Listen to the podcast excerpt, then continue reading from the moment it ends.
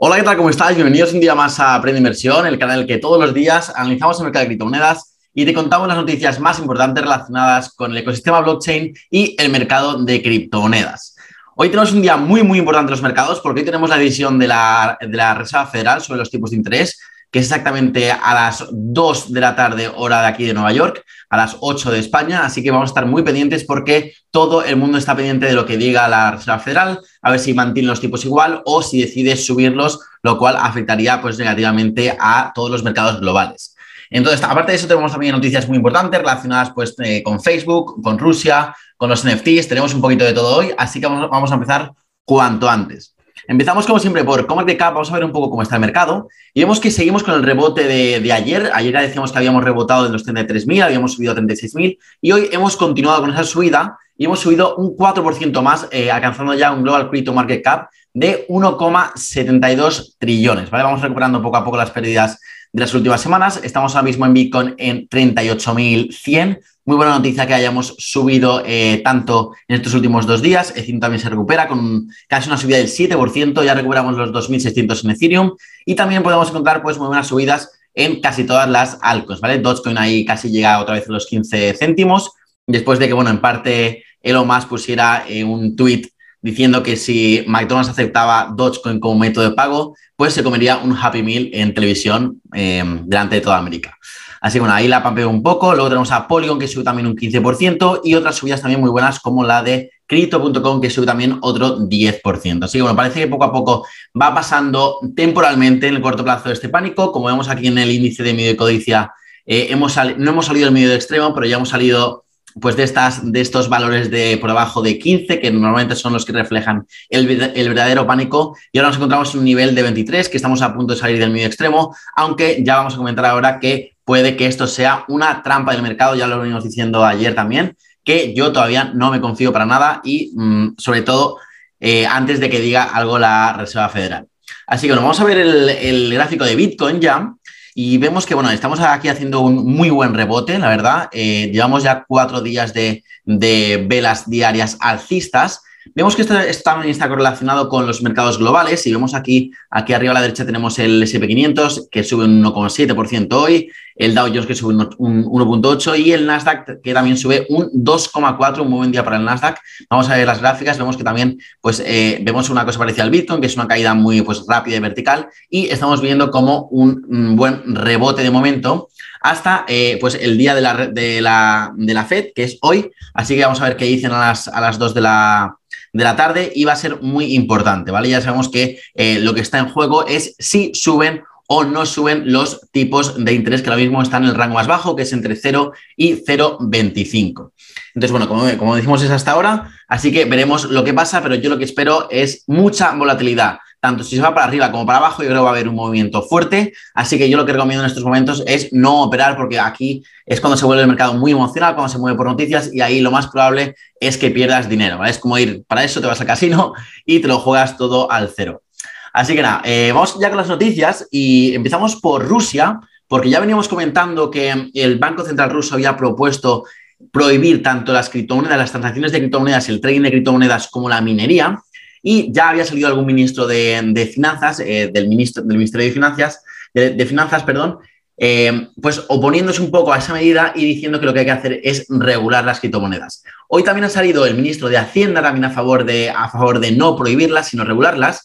Y también hemos tenido aquí pues, al presidente Vladimir Putin, que ha dicho que aunque las criptomonedas tengan un alto riesgo para, para pues, los ciudadanos por su alta volatilidad, Rusia también puede, eh, por otro lado, aprovechar las ventajas competitivas que tiene en el sector de la minería de Bitcoin y que le vea bastante futuro a eso, ¿vale? Esto viene pues que Rusia tiene pues, pues un, eh, un surplus en la, electricidad, tiene muchos equipos eh, pues preparados para hacer pues, minería de Bitcoin. Ahora mismo es uno de los países, una de las potencias eh, mundiales en minería de Bitcoin. El hash rate tiene uno de, los hash rates más altos ahora del mundo, porque, bueno, en parte, eh, después de que China lo prohibiera la minería, pues estos mineros tuvieron que mirar y pues uno de los países favoritos de estos mineros fue eh, Rusia. No es la primera potencia, pero sí que está ahí compitiendo por serlo. Así que muy positivo que, Putin diga esto, ya que pues había habido mucho pánico entre los bitcoiners debido a esta, a esta propuesta de prohibición de las criptomonedas por parte del Banco Central ruso. Así que ahí tenemos buenas noticias.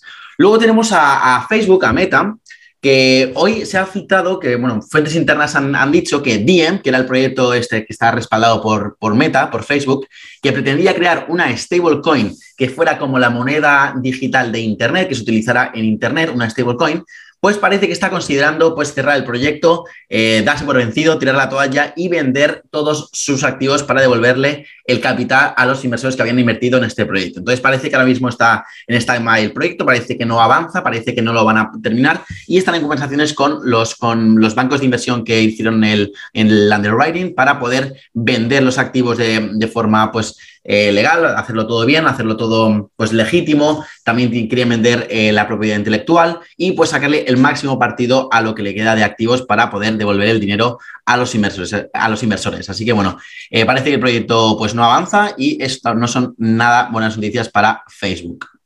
Luego, más cosas. Tenemos luego al CEO de American Express que ha dado una entrevista, no sé si fue la CNBC o en Yahoo Finance, y le preguntaron, obviamente, pues por el tema más caliente del momento, que son obviamente las criptomonedas y, pues, sobre todo con estar relacionados con estas empresas de, pagos y tarjetas de crédito, etcétera. Y lo que ha dicho es que están explorando la posibilidad de que los usuarios pues puedan en algún momento en el futuro canjear sus puntos que van consiguiendo con, pues con, sus, con sus compras por criptomonedas, ¿vale? Pero que no están pensando de aquí a el corto o medio plazo una tarjeta de crédito vinculada a criptomonedas porque considera que no aporta nada, ni aporta crédito, ni aporta nada. Entonces, no, no podemos esperar una tarjeta de crédito de Amex vinculada a criptomonedas, pero sí que podemos ver algunas funcionalidades, como por ejemplo esta de canjear tus puntos por criptomonedas. Así que bueno, veremos si lo hacen.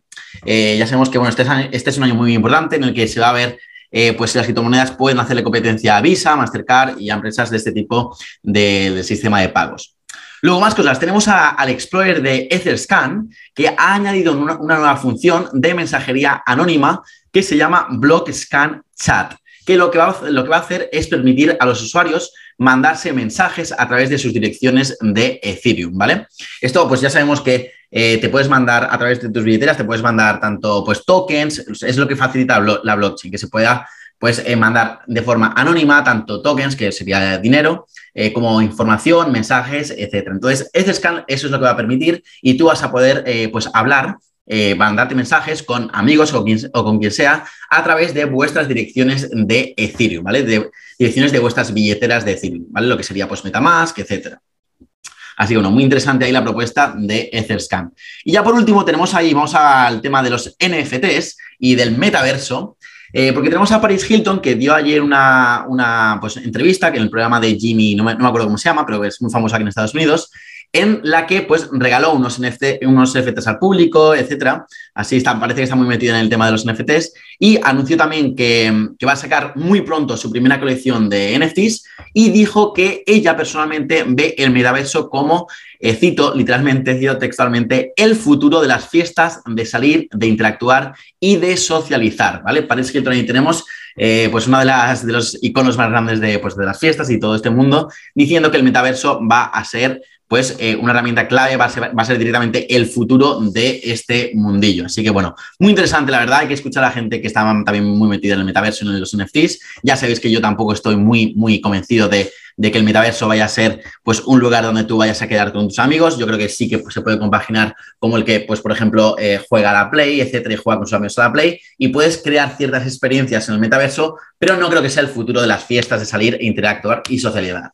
Así que bueno, el tiempo dirá si tienes la, razón Paris Hilton o Alejandro Reyes.